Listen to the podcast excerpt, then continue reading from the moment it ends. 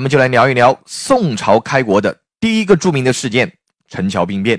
千秋一案陈桥驿，一着黄袍随罢兵。这句诗呀，是出自于清人查胜初的《咏史》。诗中所讲的这个陈桥兵变呢，它发生在后周的显德七年，也就是公元九百六十年正月初四的早上。从正月初一的这一天开始呀，开封城的大街小巷上。那是四处张灯结彩，鼓乐喧天，王公贵族们扶轿贺道，市井小民也是引车卖浆。原本呀是一派节日彩妆的气氛，却在这个时候呢，从正定两州同时就传来了辽国与北汉联合入侵的消息。在听说这个消息之后，当朝的宰相范质赶紧就向傅太后进行了汇报。要知道。当时的后周皇帝柴宗训，他还不到七岁，后周的一切事务呀，主要都是由他的母亲傅太后在垂帘听政主事。不过话说回来，傅太后是一个妇道人家，她哪里经历过这样的大事呀？虽然呢，她以前也曾经跟随她的夫君，也就是后周世宗柴荣南征北战，但是一直以来呀，都是柴荣和他的大臣大将们在拿主意。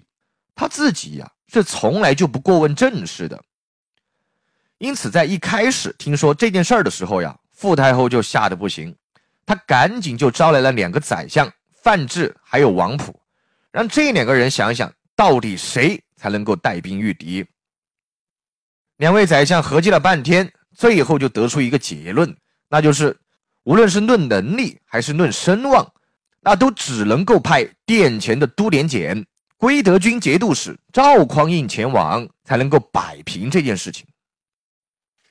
而对于上面的命令呢，赵匡胤他本人倒也是同意的，只不过他提了一个意见，那就是他自己实在是兵少将寡，肯定不可能与契丹和北汉两国的联军抗衡。那么这句话的言外之意，就是在向傅太后要兵权呢。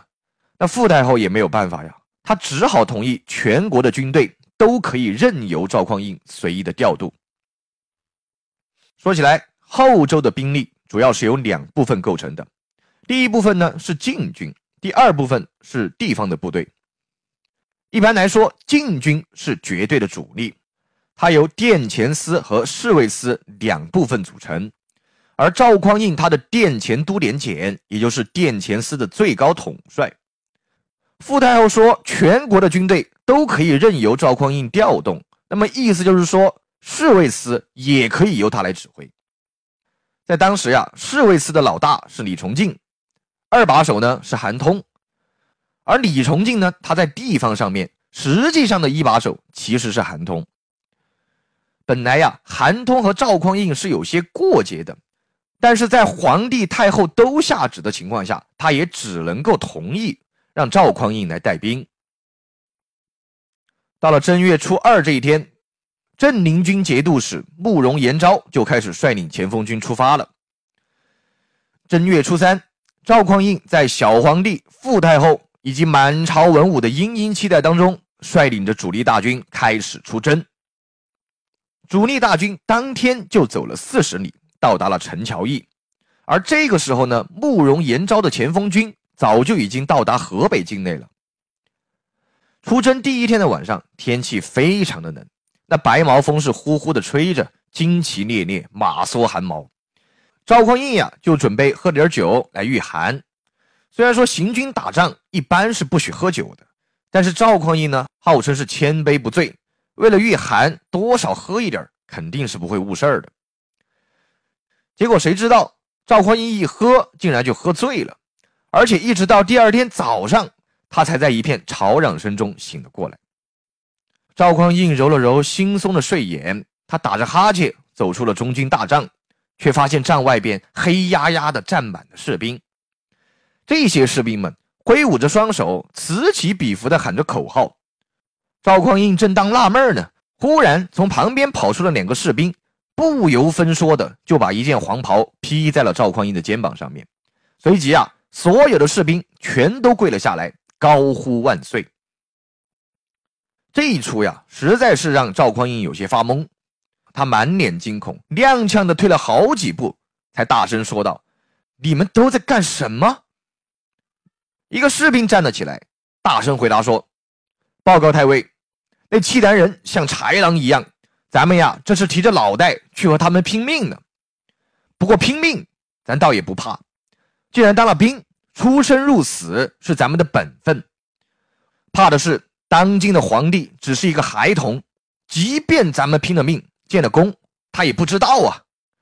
而太尉您英明仁惠，对咱们是体恤爱护。”咱们拥立您为天子，然后再去北伐。听完这话，赵匡胤表情严肃，大声的呵斥道：“这怎么行呢？你们这不是让我造反，把我往死路上逼吗？”赵匡胤和众士兵经过了半个小时的唇枪舌战，也依然是没有解决这个争论。总之呀，就是士兵们大声的劝说，而赵匡胤呢，抵死不从。这个僵局。最后被一个人打破了，这个人呀，就是后来以一句半部《论语》治天下，名垂后世，有着帝王导师之称的赵普。不过这个时候呢，赵普只是赵匡胤的长书记，他站出来说：“太尉啊，你要是不答应，这才是把好兄弟们往死路上逼呀。”赵匡胤不解地问道：“我怎么就把兄弟们往死路上逼了？”赵普不慌不忙地说。太尉，且想想，这个事儿不发生也就罢了，既然发生了，那么不久以后定会天下闻名。你说这些兄弟们，他们还有活路吗？赵匡胤随即用目光把士兵们都扫视了一遍，他满眼都是痛苦之色。最后，他一挥手说道：“罢了罢了，你们既然都贪图荣华富贵，想要强行立我为帝。”那么以后不管是什么事情，都必须得听我的。你们要是不答应，这事儿我也管不了了。听罢这话，众人是连声高喊道：“都听，都听！”赵匡胤把那件似乎要掉下去的黄袍往肩上提了提，平静地说道：“那好，既然如此，我便约法三章：第一，主上和太后是我平日里侍奉的主人。”你们绝不准伤害他们。第二，公卿大臣也是和我同朝为官的朋友，你们也不许伤害他们。第三，城中的百姓都是我们的衣食父母，是父老乡亲，你们一个都不准杀。以前的皇帝带兵进城，总是纵容士兵抢劫、杀人，还有强奸，老百姓们都非常不满。这一次，你们要是干了这样的事情，我绝不轻饶，明白了吗？士兵们呀，是欢喜不已，连声称诺。赵匡胤这才指挥着大军回师开封城。